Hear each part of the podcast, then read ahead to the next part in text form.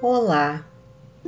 Hoje, no Histórias para Não Dormir, apresentaremos um conto do livro Sete Histórias de Gelar o Sangue, de autoria do nosso querido Antônio Chiminek. O livro, editado pela Besouro Box, tem ilustrações de Marco Sena.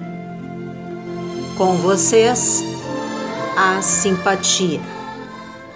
Eu e a Daisy somos muito amigas. Nem preciso dizer que não existem segredos entre nós.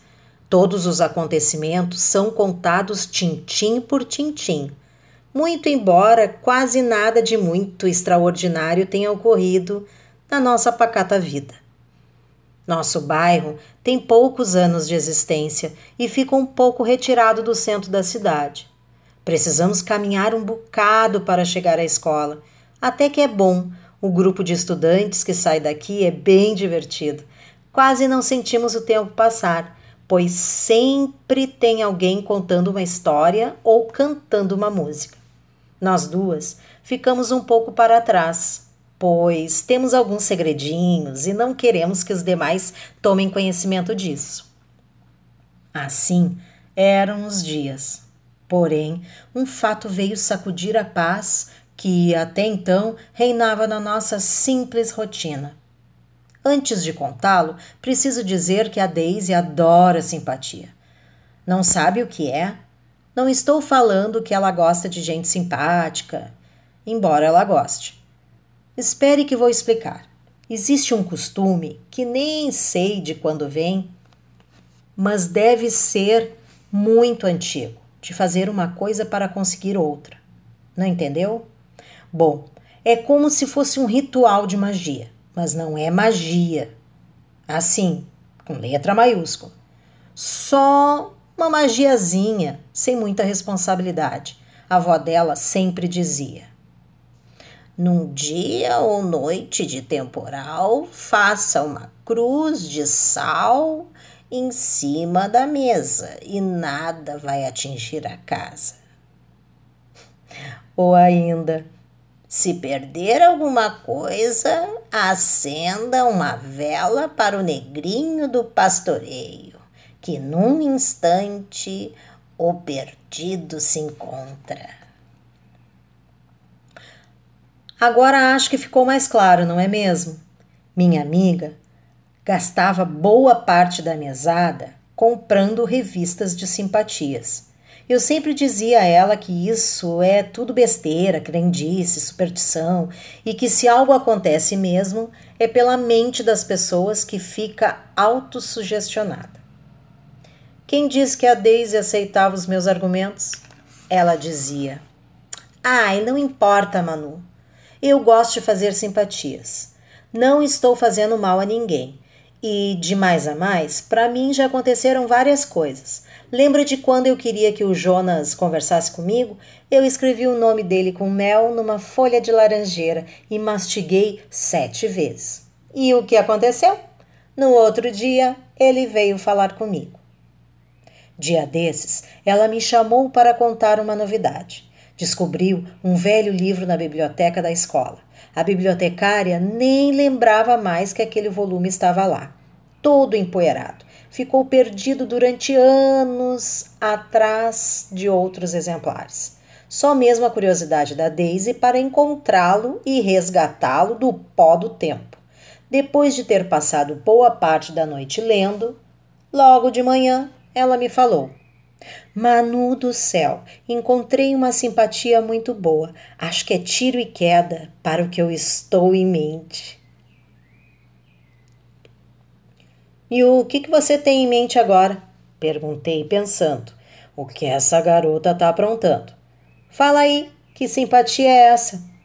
Ah, não, não posso falar aqui, segredou ela. Vá em casa hoje à noite que eu te conto. Hum, Ok, combinado então. Às 21, tá bom? Tá ótimo. Eu não disse que a mãe da Daisy é uma chata? Pense em uma chata multiplicada por 10. Nenhum dos colegas de aula visita minha amiga. Por isso nos encontramos escondidos. Como somos vizinhas, eu pulo o muro, dou uma batidinha na janela, ela abre, eu entro. Só assim a megera não nos atrapalha. Conforme acertado, na hora marcada, escalei a janela do quarto da Daisy. Ela foi logo me mostrando o misterioso exemplar que havia resgatado das traças da biblioteca da escola. Não sei porquê, mas senti um arrepio estranho ao ver aquele livro velho de capa preta aberto contrastando com o branco do lençol da cama da minha amiga. Numa empolgação enorme, mostrou-me as inúmeras possibilidades de simpatias contidas naquela publicação. Eu continuava com uma sensação de mal-estar. Falei para Daisy: "Ai, amiga, esse livro tá me dando um medo. Ai, que nada, sua boba. Não tem que ter medo nenhum. É só um livro, nada mais." Ai, mesmo assim, ele é sinistro. E que simpatia você quer me mostrar? Ai, é uma ótima para descobrir a primeira letra do nome da pessoa amada. Aqui diz que se fizermos a simpatia direitinho, em três dias teremos a inicial daquele que será o grande amor da nossa vida. Hum, e tem que fazer o quê? Ir no cemitério no dia dos finados e colher uma flor. E que flor? Aqui não especifica o tipo de flor, pode ser qualquer uma então. E depois, colocar a flor dentro de um livro. No terceiro dia, o suco da flor deixará impresso na página a primeira letra do grande amor da vida de quem fez a simpatia. Bom, eu estou fora desse passeio. Ai, como assim? Você não vai comigo? Eu tenho pavor de cemitério, mas não vou mesmo. Pode convidar outra pessoa. E tem mais: eu não quero mais intimidade com esse livro. Se eu tive uma má impressão só de ver, agora, mais ainda. Posso te dar um conselho? Devolve esse livro na biblioteca e esquece essa história. Mas de jeito nenhum. Se você está com medo, Manu, eu tenho coragem de colher uma florzinha do cemitério. Afinal, que falta vai fazer a um morto uma simples flor? Olha, Daisy, das poucas vezes que eu fui ao cemitério, minha mãe mandou que limpássemos os pés ao sair, para que nada de lá nos acompanhasse. Acho que não é uma boa trazer alguma coisa de lá ainda mais de propósito. Ah, eu já decidi. Minha mãe já me convidou para ir ao cemitério. Eu vou. 2 de novembro, dia de finados, sexta-feira. Como era feriado, minha família resolveu visitar uma tia na cidade vizinha. Voltamos na segunda-feira, bem cedo. Meus pais me deixaram na escola e foram para casa, Achei estranho que a Daisy não tenha ido à aula. Ao voltar do colégio, passei em frente à sua casa. Bati palmas na porta da frente. Veio atender a carrancuda da mãe dela. Perguntei com toda a delicadeza do mundo: A Daisy está? Ela respondeu com a natural antipatia: A Daisy está doente. E bateu a porta na minha cara. Só encontrei minha amiga alguns dias depois. Estava muito abatida, com umas olheiras enormes. Não conseguia dormir direito, acordando a todo momento. Sentamos para conversar embaixo da grande amoreira que havia no pátio da escola. Daisy estava nervosa e me contou o que aconteceu com ela naqueles dias em que não nos vimos. No feriado dedicado aos mortos, ela e a mãe foram visitar o túmulo da avó Penha. Chegaram cedinho, limparam o local, acenderam algumas velas, colocaram flores para alegar a tristeza e a saudade que sentiam. Perto de onde estava sepultada a avó, Daisy viu uma enorme touceira de cravo de defunto, uma planta que, de tão comum em cemitérios, acabou recebendo esse nome. Ela colheu uma flor, escondeu dentro da bolsinha que levava a tiracolo e voltou para casa com a mãe. Escolheu a obra O Morro dos Ventos Uivantes para guardar o ingrediente principal da sua simpatia. Depois de pôr cuidadosamente o cravo entre as páginas, recolocou o livro na estante, ansiosa para que os próximos três dias passassem logo. No domingo à noite, Daisy foi dormir por volta das 23 horas. Estava quase pegando no sono quando ouviu que batiam na janela do quarto.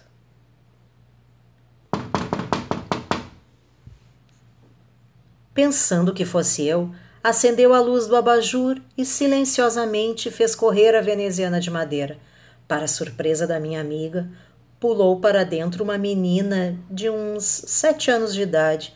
Trazia o cabelo em duas tranças presas por fitas vermelhas. Depois de se recuperar do susto, Daisy perguntou quem era ela. A garota olhando diretamente para os olhos da dona do quarto. Devolveu a pergunta com outra. Onde está o que você roubou da minha casa? A princípio, Daisy não entendeu o que aquela garotinha estava querendo e muito menos quem ela era. A janela continuava escancarada. A entrada da estranha menina foi seguida por uma lufada de ar gelado. A impressão era de que alguém havia deixado aberta a porta da geladeira. Quando se deu conta da estranheza da situação, arriscou balbuciar.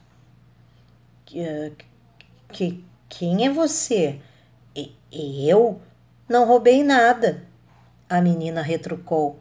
Roubou sim. Você foi na minha casa, lá no cemitério, e pegou uma coisa que é minha. Daisy se lembrou da inocente florzinha que colheu perto do túmulo da avó. Olhou para o rosto daquela menina, a meia luz do abajur deixava entrever uma face muito pálida, os lábios arroxeados.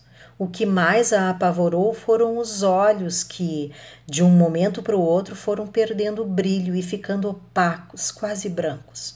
Numa voz que parecia vir do fundo de uma fria e escura caverna, a garota vociferou: Se o que você pegou não estiver no mesmo lugar amanhã, eu retorno, mas não vou voltar sozinha. E aí você nunca mais vai roubar nada de ninguém. Da mesma forma que entrou, a garotinha saiu. Só não levou junto com ela aquele frio que foi entrando na pele da minha amiga, que sentiu o sangue circular mais devagar, como se estivesse congelando nas veias. Então, um soluço subiu pela sua garganta.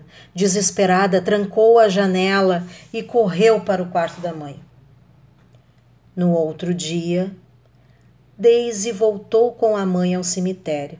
Chegando ao túmulo da avó Penha, minha amiga abriu o morro dos ventos uivantes e retirou rapidamente a florzinha de dentro. Procurou a touceira perdida no meio dos jazigos, avistou a plantação de cravo de defunto e ali jogou aquela que estava em seu poder. Olhando mais perto, percebeu que as flores de cores tão vivas enfeitavam um velho túmulo de criança. Abaixou-se para ver melhor a cruz enferrujada e leu a seguinte inscrição: Sara Lemos, 1908 a 1915. Tentei conformar a minha pálida e angustiada amiga. Num momento desse, só as palavras podem dar algum conforto. Peguei na sua fria mão e disse: ah, eu senti desde o início que aquele livro não era boa coisa. Agora tudo passou, bola para frente. Não é assim que se diz? Vamos esquecer tudo isso. Manu, tem mais uma coisa, sussurrou Daisy. Lembra da letra que a simpatia revelaria? Sim, a letra do grande amor da sua vida. Ironizei, tentando alegrar a situação. Isso é tudo besteira, amiga. Então, olha isso, disse ela, me interrompendo e colocando em minhas mãos o morro dos ventos uivantes. Olhei para o velho exemplar aberto sobre minhas pernas e não pude deixar de soltar um gemido. Hum. Na página amarelada, o sumo do cravo de defunto havia manchado um sinistro S.